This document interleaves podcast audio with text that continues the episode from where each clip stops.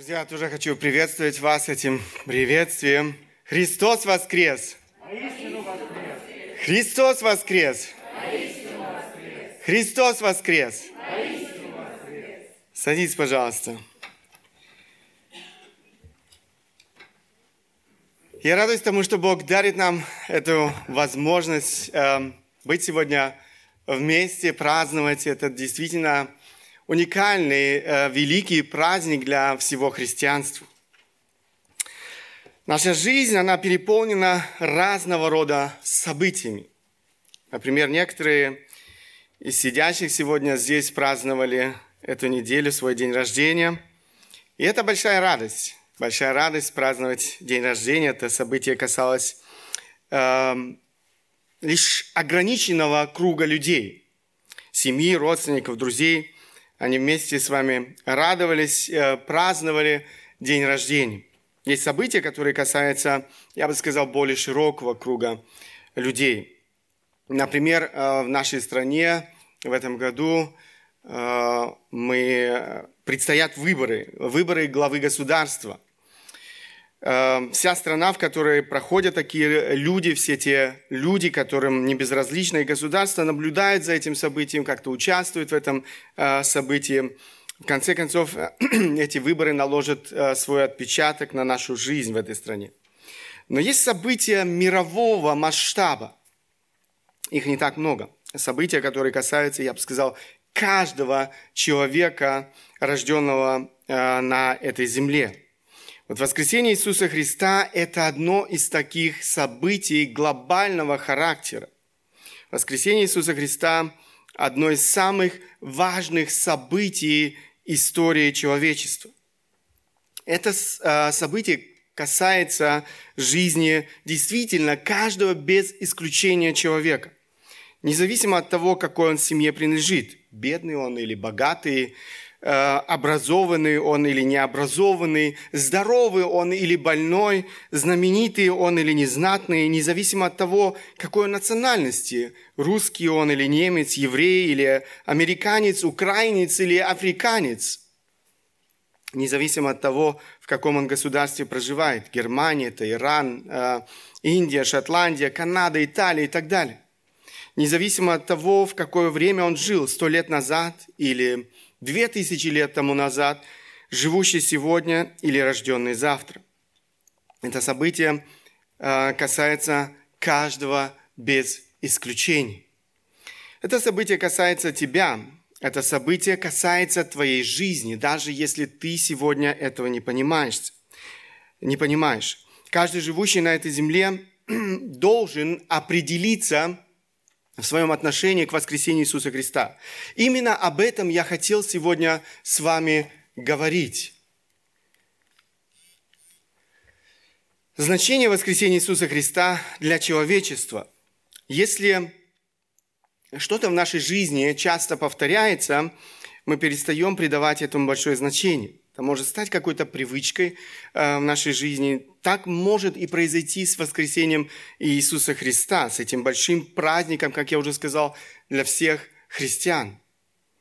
Мы празднуем это событие из года в год. Возможно, это стало хорошей традицией э, в нашей жизни, но не больше. Э, мы не задумываемся больше о значении этого события в истории человечества и в нашей личной жизни. Мое желание, чтобы это истина, о которой мы сегодня будем вместе с вами размышлять, говорить, а, они помогли нам, а, это истины, эти истины помогли нам глубже познать Бога, Его силу воскресения. Это то, что было желанием апостола Павла, это то, что он говорит в одном из своих посланий.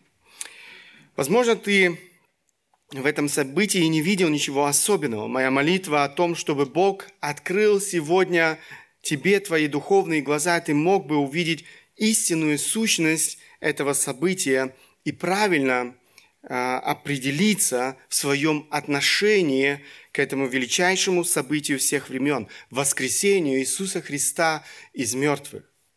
Воскресение Христа – это не миф, это не хорошая э, легенда, это реальное историческое событие. Есть немало людей, которые исследовали факт воскресения Христа, и несмотря даже на все свои предубеждения к Слову Божьему и к христианству, пришли к убеждению, что это истина – неопровержимая реальность. Эта истина заставила их пересмотреть всю свою жизнь. Христос воскрес. Почему мы можем сегодня это утверждать? Это то, с чего я э, хотел сегодня, или то, с чего нам нужно было бы сегодня начать. Я хотел бы ответить на этот вопрос. Если это миф, если это сказка, э, то стоит ли терять время и говорить о значении этого события для нашей жизни? Итак, воскресение Иисуса Христа – Его реальность. Когда мы начинаем сегодня говорить о воскресении Иисуса Христа, с другими людьми, э, я не знаю, может быть, где-то на работе, э, с другими, с которыми мы вместе учимся, эм, то люди часто реагируют на нас, на вот наше убеждение или наше утверждение, что Христос воскрес со смехом. Люди смеются над нами. На воскресение Иисуса Христа смотрят действительно сегодня как на какую-то легенду, сказание. На... Однако воскресение Иисуса Христа – истина, в которую э, верят все истинно верующие христиане. Наша вера, она не безосновательна. Существует немало веских оснований верить в то, что Христос действительно воскрес из мертвых. Мы с вами сегодня рассмотрим некоторые основные из них. Самое первое – это свидетельство Священного Писания. Свидетельство Священного Писания. Библия является свидетельством подлинности воскресения Иисуса Христа из мертвых. Смерть, погребение и воскресение Иисуса Христа были предсказаны еще в Ветхом Завете. Если вы не слышали проповедь э, в пятницу я советую вам послушать эту а, проповедь. А, именно там, интересно, э, в 53 главе, это не единственное место в Священном Писании, где сказано о смерти, погребении и воскресении Иисуса Христа, а, мы слышали за 650 лет до рождения Иисуса Христа на этой земле, пророки предсказывали о смерти Иисуса Христа, о Его погребении и Его воскресении. И мы видим, апостол Павел, размышляя о воскресении Христа, послание к Коринфянам, дважды подчеркивает этот факт. Посмотрите, «Ибо я первоначально преподал вам, что и сам принял, то есть, что Христос умер за грехи наши по Писанию, и что Он погребен был, и что воскрес в третий день, и опять же, по Писанию». Э, дважды апостол Павел указывает на этот факт. Согласно священному Писанию, воскресение Иисуса Христа не было чем-то новым и не противоречило, нисколько не противоречило учению Ветхого Завета. Пророки Ветхого Завета говорили об этом событии. В каждом из четырех Евангелий мы находим описание этого исторического события воскресения Иисуса Христа автор каждого Евангелия посчитал важным осветить в своем Евангелии факт воскресения Христа. И, конечно же, это не случайно. Читая эти свидетельства, мы видим, с какой точностью они описывали события, э, произошедшие в Иерусалиме в те дни. Кстати, истинная наука, она никак не противоречит Библии. Во все времена было немало ученых людей, которые с большим уважением относились к этой книге и признавали историчность событий, описанных в Библии, в частности, воскресение Иисуса Христа. Джош Макдау в своей книге «Свидетельство о воскресении» цитирует ученого, специалиста по истории Древнего Рима. Этот известный ученый Шеруин Уайт э, пишет – существует более чем достаточно подтверждений исторической подлинности Нового Завета, в частности, деяний. Любая попытка не признавать эту историчность в наше время представляет собой абсурд, даже если критике подвергаются лишь детали. Историки, занимающиеся Древним Римом, давно уже используют Новый Завет как бесспорный источник. Профессор Монтьеро Уильямс, бывший преподаватель э, санскрита, провел 42 года за изучением восточных книг. Вот что он сказал, сравнивая их с Библией. Сложите их, если угодно, на левой стороне вашего стола, а Библию на правой стороне, так, чтобы между ними и этой единственной книгой был широкий промежуток. Да, ибо есть широчайший разрыв между священным писанием и так называемыми священными книгами Востока, который полностью, безнадежно, навечно разделяет их, и через эту пропасть не проникнуть, э, мост, не перекинуть моста никакой научной или религиозной мыслью. Еще один профессор, профессор Томас Арнольд, 14 эм, лет состоявший директором рагби-колледжа и возглавивший затем кафедру современной истории в Оксфорде, автор знаменитой истории Рима хорошо понимал значение свидетельства при определении достоверности исторических фактов. Вот этот знаменитый ученый, он писал, за много лет я научился внимательно изучать события, происходившие, происходившие в далекие времена, проверяя и взвешивая свидетельства всех, кто писал о них. И мне, как беспристрастному исследователю, неизвестен факт, лучший и полнее подкрепленный свидетельствами самого разного рода, чем факт великого знамения, явленного нам Богом, факт смерти и воскресения Христа из мертвых. Еще один профессор истории Уильям Рамзи, потративший 15 лет на попытки, попытки опровергнуть достоверность Нового Завета и подорвать доверие к Луке как историку, в конце концов пришел к следующему выводу. Лука – первоклассный ученый. Его следует поместить в один ряд с величайшими из историков. Нет и малейшего сомнения в том, Э, что то, о чем мы читаем на страницах Нового Завета, является истиной. Сам Бог является автором этой книги. И поэтому мы можем доверять этой книге.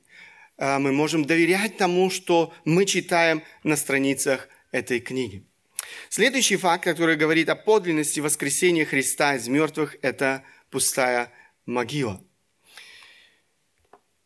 Как объяснить факт пустой могилы.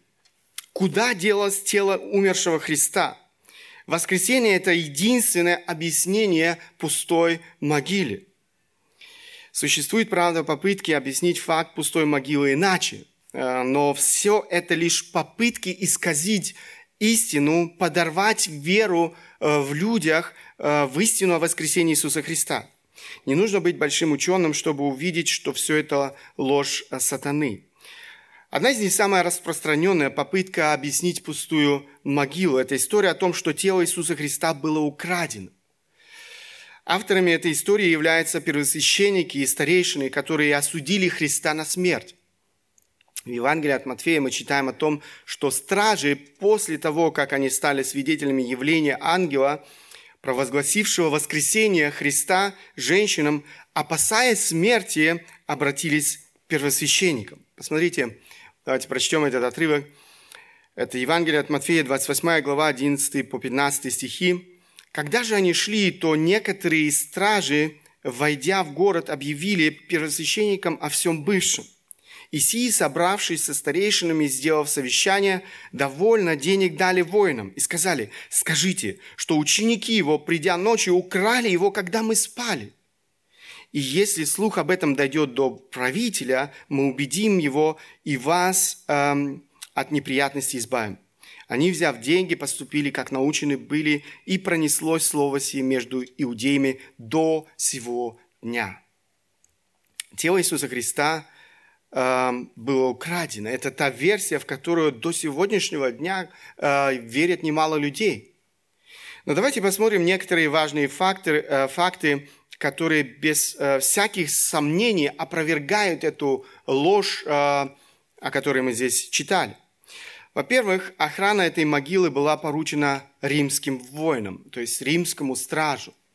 Иудейские первосвященники уговорили Пилата дать ему охрану, опасаясь того, что тело Христа может быть украдено с целью провозгласить его воскресшим. Римские воины отличались своей высокой дисциплиной неисполнение приказа им могло стоить жизнь. И на странице Священного Писания мы читаем о таких случаях. Поэтому невозможно допустить, что они все одновременно могли уснуть на своем посту. Кроме того, Пилат приказал наложить на эту гробницу римскую печать. Эм, того, кто своевольно разрывал такую печать, ожидала страшная казнь, распятие на кресте вниз головой. Кто бы стал рисковать своей жизнью, чтобы украсть тело Иисуса Христа? Предположим, это могли быть или враги Христа, или же друзья Христа, то есть его ученики. Допустим, что его тело выкрали его враги. И эти же враги пытались остановить учеников Христа, заставить их замолчать, когда они смело проповедовали о воскресении Христа.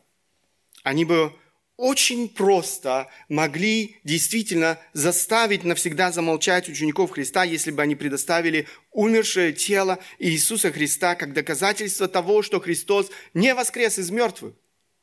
Но у них не было этого доказательства. Того, а, что Он не воскрес из мертвых. Потому что они не выкрали Его тело. Именно поэтому они не могли остановить учеников Иисуса Христа, которые с радостью э, и дерзновением проповедовали о воскресении Иисуса Христа этому миру.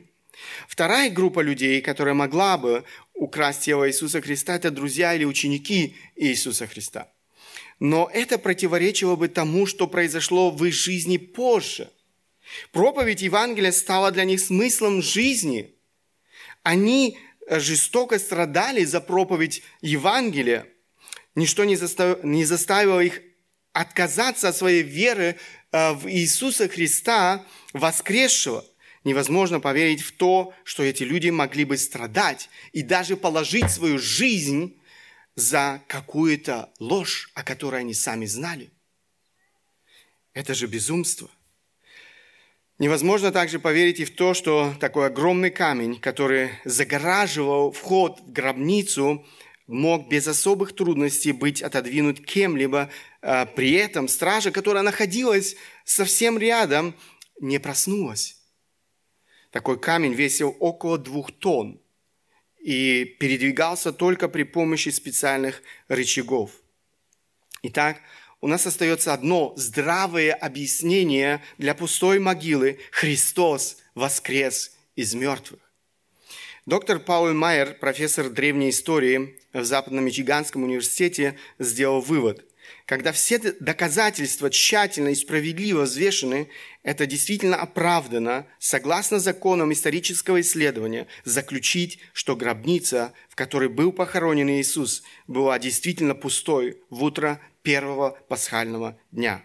В литературных источниках, записях или же в археологии пока не найдено и следа доказательств, опровергающих этот вывод. Следующее важное свидетельство истинности воскресения Иисуса Христа – это явление воскресшего Иисуса Христа своим последователям, то есть своим ученикам. Явление Иисуса Христа ученикам – существует более 500 живых свидетелей. Это люди, которые своими глазами, своими глазами видели Иисуса Христа после Его смерти и воскресения. Это люди, которые говорили с Иисусом Христом. Показания свидетелей играют важное значение в, людо, э, в любом э, судебном заседании. От свидетелей часто зависит решение суда. Здесь было больше, чем 500 человек, которые могли подтвердить, что видели и говорили с воскресшим Иисусом Христом. Мария Магдалина стала эм, первым свидетелем явления воскресшего Христа – мы читаем об этом в Евангелии от Марка, в 16 главе, в Евангелии от Иоанна, 20 глава. Затем в Евангелии от Матфея описывается второе явление, опять же, женщинам. Это Евангелие от Матфея, уже 28 глава, мы сегодня читали этот отрывок. Затем Христос является двум ученикам по дороге в Имаус. Евангелие от Марка, 16 глава, Евангелие от Луки, 24 глава. Затем Христос является Петру, тому, кто отрекся от него, он был первым из одиннадцати учеников, кому явился Христос. Очевидно, что это было важно для самого Петра, и Христос приходит к нему. Затем он является десяти ученикам. Петр был уже вместе с ними. Отсутствовал Фома. Затем он является всем его одиннадцати ученикам. Здесь Фома становится тоже свидетелем явления Христа. Этому сомневающемуся ученику Христос говорит, посмотрите, он обращается к нему и говорит, подай перст твой сюда и посмотри руки мои. После его смерти, после его казни, подай руку твою и вложи в ребра мои, и не будь неверующим, но верующим. Неверие Фомы, все его сомнения исчезают. Фома обретает твердую веру. Посмотрите, как он отвечает. Господь мой и Бог мой. Господь мой и Бог мой. Затем Христос является семи ученикам. Это были те семь из одиннадцати, которые были рыбаками. Далее мы читаем о том, что Он является большой группе учеников. Более чем 500 человек. Друзья, это не галлюцинации. После этого он является еще Иакову, своему брату по матери. Эта встреча изменила жизнь Иакова. Он уверовал. Позже он стал главой Иерусалимской церкви, апостолом Иисуса Христа. И, наконец, его последнее явление 11 ученикам в Иерусалиме. Мы читаем об этом в Евангелии от Луки, 24 глава Деяния, 1 глава. В этот день они стали свидетелями его вознесения на небеса. Все это продолжалось в течение 40 дней – эти 40 дней Иисус, являясь своим ученикам, давал им важные наставления для их жизни и для их будущего служения. Кстати, то, что самыми первыми свидетелями воскресения были женщины, еще одно важное свидетельство того, что написанное евангелистами не является ложью. Если бы история была вымышлена, то первыми свидетелями никогда не были бы женщины. Согласно иудейскому закону, женщины не могли выступать в роли свидетелей. В роли свидетелей могли выступать только мужчины. Евангелисты нисколько не пытались манипулировать фактами, но описывали события так, как они происходили. Следующее важное свидетельство историчности, истинности воскресения Иисуса Христа – это преображенная жизнь учеников – преображенная жизнь учеников. В тот день, когда первосвященники схватили Иисуса Христа, все ученики оставили его, не только Петр. Все ученики, написано, оставили его. Смерть Христа стала для них большим потрясением. А смерть Христа стала для них огромной трагедией. Несмотря на то, что Иисус при жизни не раз говорил о своей смерти и воскресении, они не понимали этих истин практически до конца. Они не понимали того, о чем говорил с ними Христос. Со смертью Христа для учеников умерла всякая надежда. Страх, отчаяние овладели ими. Что? Что изменило жизнь этих учеников? Почему пораженные страхом ученики вдруг воспряли духом? Смелость и дерзновение сменили страх. Почему эти отчаянные, отчаянные, лишенные надежды ученики вдруг посвятили всю свою жизнь одной единственной цели – проповеди Евангелия? Воскресение Иисуса Христа – единственное объяснение этому преображению, этой трансформации учеников. Воскресение Христа вернуло в их жизнь твердую надежду – Именно воскресение Христа утвердило их веру, которая больше никто и, ни, и ничто не могло сломить, за которую они были готовы поплатиться жизнью. Церковный историк Кеннет Скотт писал в своей книге «История распространения христианства» именно убежденность в том, что Иисус воскрес, помогла его ученикам выйти из такого отчаяния, в которое их погрузила его смерть. Эта убежденность привела к тому, что движение, начатое им, сохранилось навеки. Представьте себе эти простые люди, большинство из них были простые рыбаки, перевернули весь мир. За короткое время они распространили весь распятом и воскресшем Христе по всему миру. Они шли на любые жертвы, они шли на любые лишения. Невозможно поверить, что все это было бы возможным, если бы они не были убеждены в том, что Христос действительно воскрес из мертвых. Есть много других фактов, которые подтверждают достоверность воскресения Иисуса Христа. Я постарался остановиться на основных, более ярких из них. Брукфост, английский, еще один английский ученый, говорил, если рассматривать все свидетельства в совокупности, можно смело заявить, что не существует исторического события лучше и разнообразнее подтвержденного, нежели воскресение Иисуса Христа. Мысль о его недостаточной достоверности можно объяснить исключительно предвзятым отношением, изначальной убежденностью в лживости Евангелия. Другими словами, Проблема не в том, что у нас нет основания верить в воскресение Иисуса Христа. Причина кроется в нежелании поверить в, очи... Э, в очевидную истину. Это решение человека действительно не верить в истину. Каково же значение воскресения Иисуса Христа для нашей жизни? Это еще один важный вопрос, на который я хотел бы ответить в своей проповеди – мы уже с вами говорили о реальности воскресения Иисуса Христа. Христос воскрес. Какое же это отношение имеет к жизни нашей, к жизни э, всего человечества? Воскресение Иисуса Христа, его значение. К сожалению, сегодня многие люди не понимают истинного значения воскресения Иисуса Христа. Они не знают, что празднуют христиане в этот день. Как много людей сегодня даже не связывают этот праздник с именем Иисуса Христа. Действительно, мы живем э, в то время, когда э, многие люди вообще не могут связать больше этот праздник с именем Иисуса Христа. Шоколадные зайчики, крашеные яйца, подарки, застолья – вот э, какое значение этот праздник сегодня имеет для многих людей в этом мире.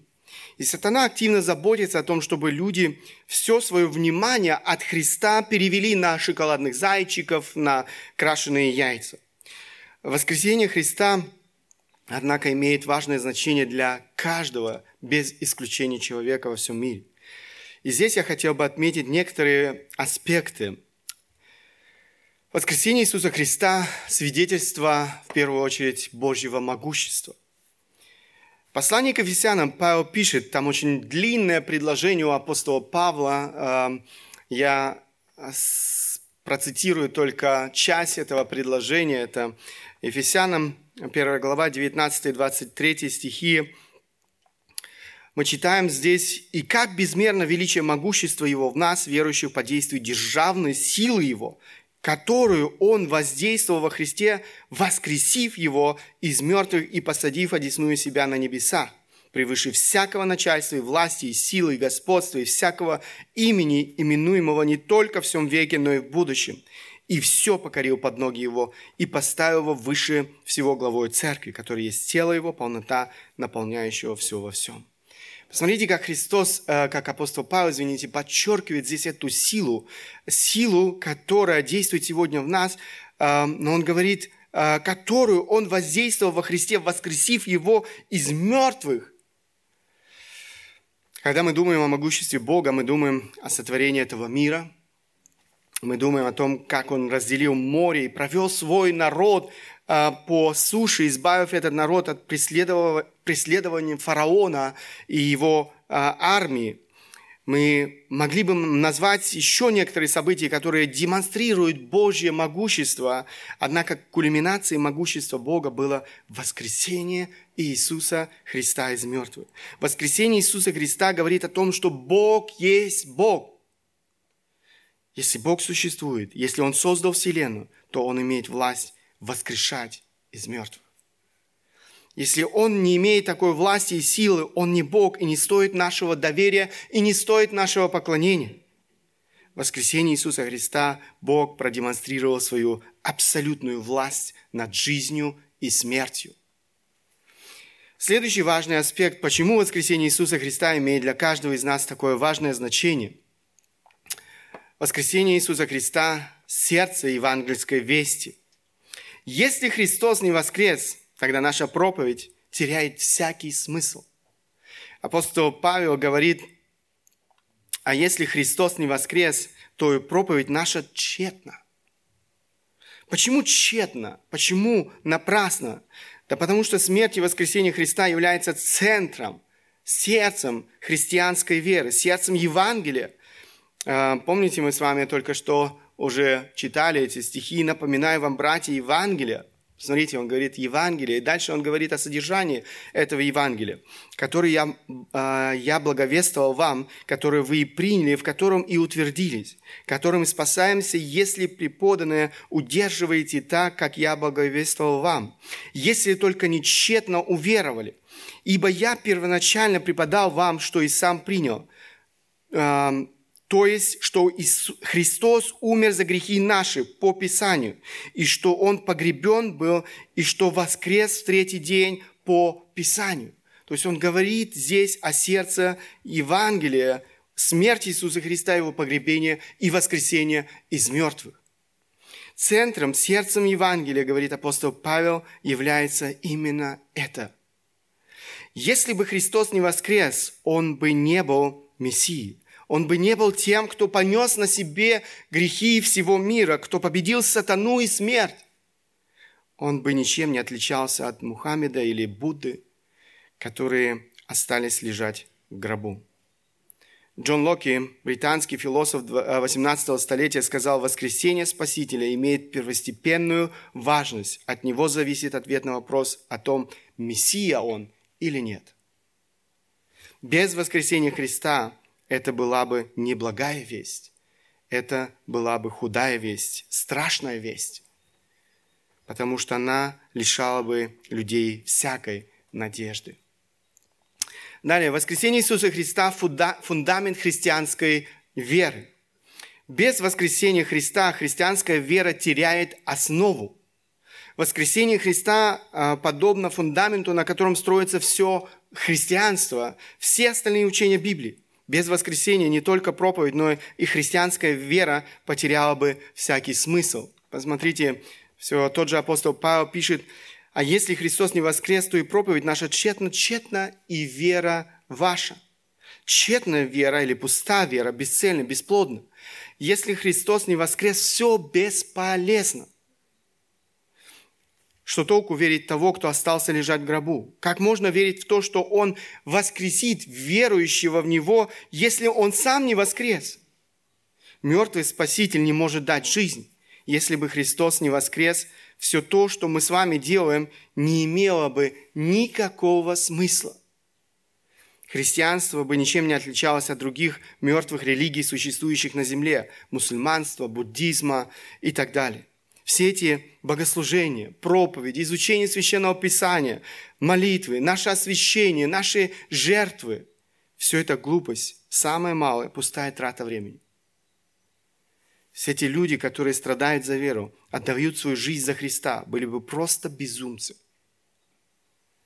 Они не только безумцы, они еще и лжецы. Именно об этом говорит апостол Павел в следующем стихе. Посмотрите, Притом мы оказались бы и лжесвидетелями о Боге, потому что свидетельствовали бы о Боге, что Он воскресил Христа, которого Он не воскрешал, если, то есть, мертвые не воскресают.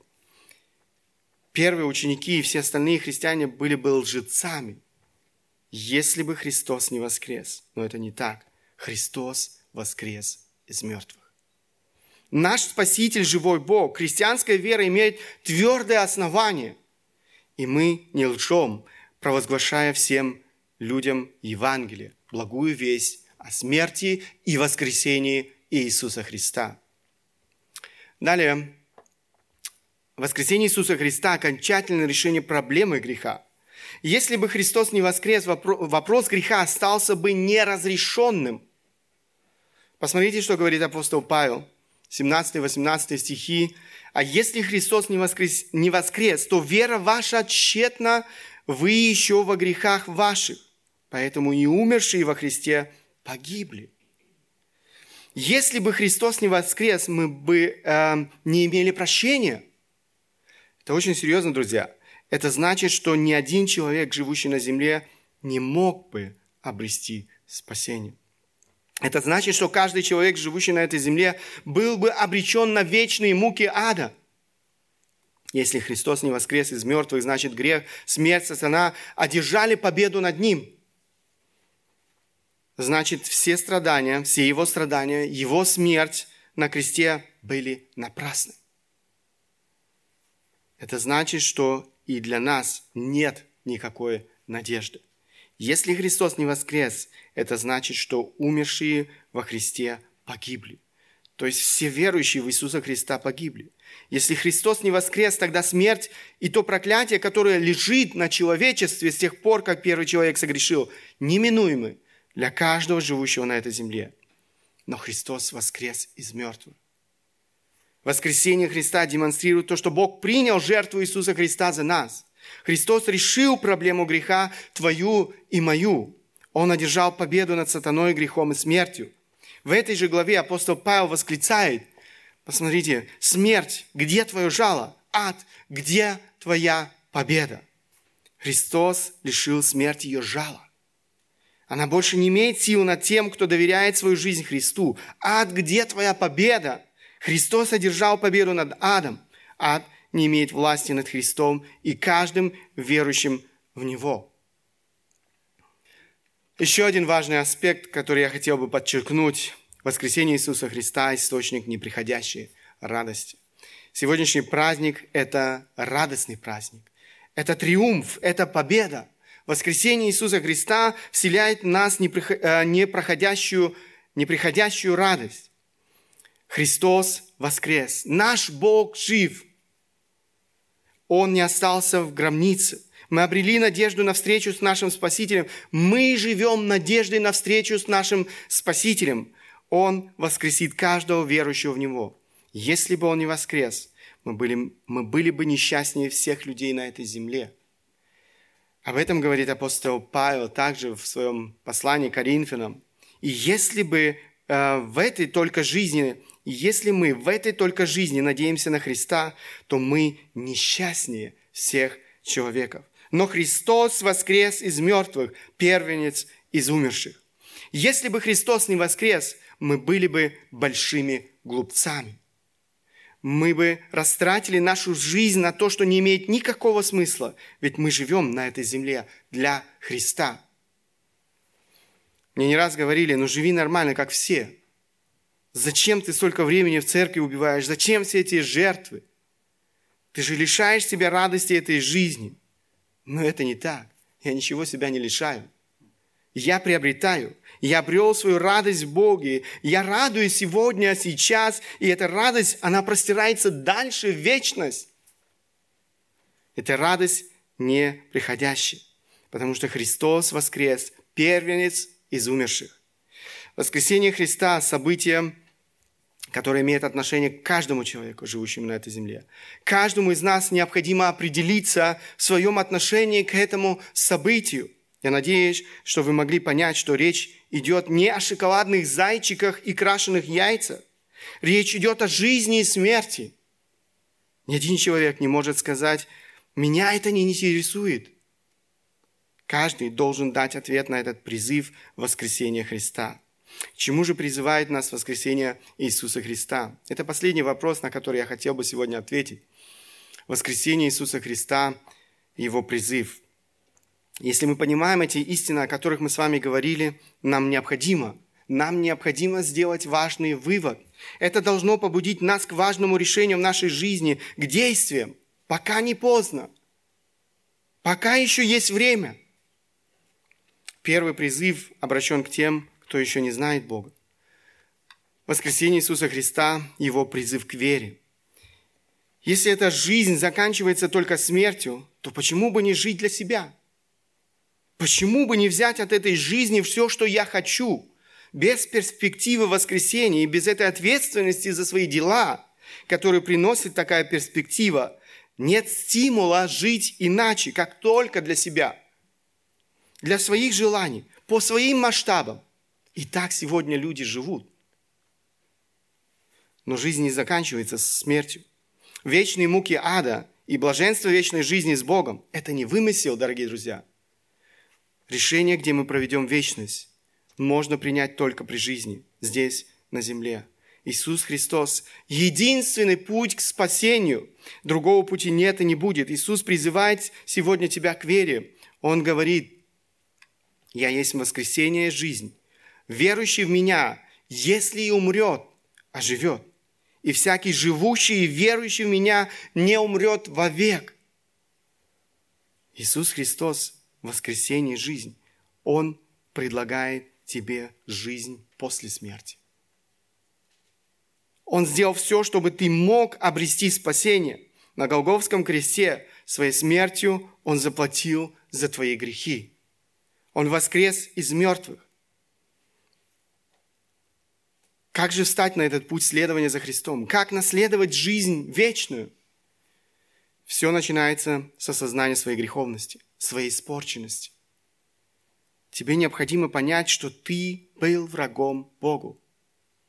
Ты пренебрегал им, ты строил свою жизнь по собственным масштабам. Ты был мятежником. Речь не идет о каком-то одном грехе. Речь идет о всей нашей жизни, нашей природе, греховной природе – только осознав свой грех, свой мятеж против Бога, ты можешь упасть пред Ним на колени с просьбой о милости и прощении, с просьбой о том, чтобы Он стал спасителем и господином твоей жизни. Отвергни в твоей жизни всякий грех, который стал причиной страданий Иисуса Христа, Его крестной смерти, и обратись ко Христу. Я уверен, Бог не оттолкнет тебя. Он с радостью простит тебе твои грехи, станет спасителем и господином твоей жизни. Это то, для чего Он пришел на эту землю, чтобы спасти тебя. Он с радостью примет тебя в свою семью. Если Бог стучится в твое сердце сегодня, сделай этот шаг к Нему навстречу. Скажи то, что однажды Фома сказал воскресшему Иисусу Христу, «Господин мой и Бог мой». Второй призыв обращен к каждому из нас. Воскресение Христа – это призыв к посвящению. Посмотрите, что говорит апостол Павел в своем послании к Коринфянам. А Христос за всех умер, чтобы живущие уже не для себя жили. Друзья, это наша проблема. Друзья, это проблема каждого рожденного на этой земле. Человек желает жить для себя – но здесь сказано, Христос за всех умер, чтобы живущие уже не для себя жили, но для умершего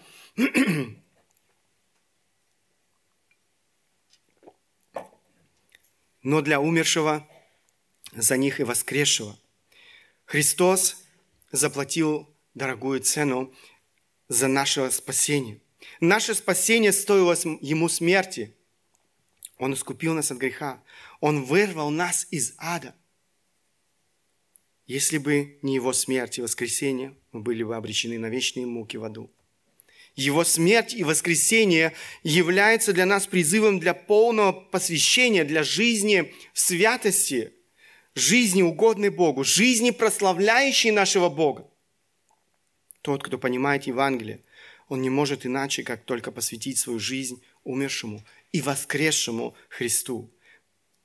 Мы говорили сегодня о первых учениках Христа – истина воскресения полностью преобразила, трансформировала жизнь его учеников. Они жили для Христа, они исполняли Его волю. Ничто не могло сломить их веру.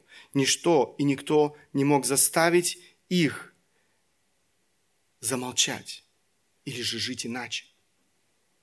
Их никто к этому не побуждал. Это было их добровольное решение. Всю свою жизнь они посвятили проповеди Евангелия.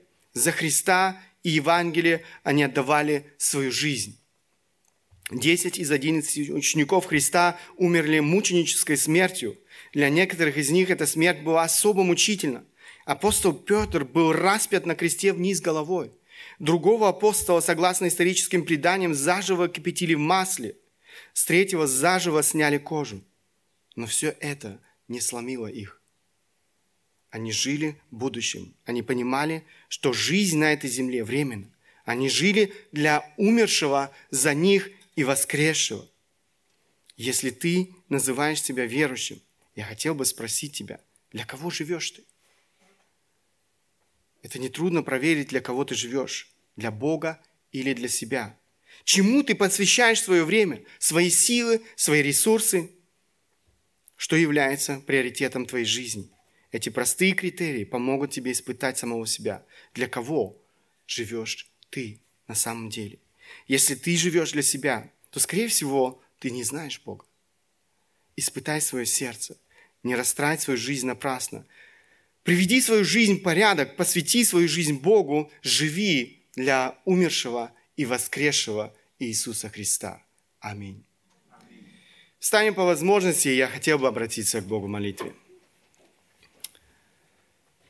Великий Бог, Творец неба земли, Господь, мы благодарны Тебе за то, что Ты пришел в этот мир для нашего спасения. Мы благодарны Тебе, Господь, за то, что Ты отдал свою жизнь на кресте из любви к нам, за наши грехи, Господь. Мы благодарны Тебе за то, что Ты, Господь, не остался в гробнице. Ты воскрес из мертвых. И мы можем сегодня радоваться, мы можем сегодня провозглашать Евангелие, эту благую весть о том, что есть спасение для людей, потому что Ты умер и воскрес из мертвых для нашего спасения. Господь, я прошу Тебя за каждого из нас, кто действительно понял это для себя. Помоги нам жить для Тебя, для славы Твоей. Помоги нам провозглашать это Евангелие в этом мире для того, чтобы еще многие люди вокруг нас могли познать Тебя, нашего Бога и Спасителя. Я прошу Тебя из-за тех, кто сегодня среди нас еще не знает Тебя как Спасителя. Я прошу Тебя, подари благодать и милость. Помоги, Господь, познать Тебя, Твое прощение, Твое спасение и действительно присоединиться к числу спасенных Тобою. Славить Тебя, жить для Тебя, для славы Твоей. Мы просим Тебя, Иисус Господь. Аминь.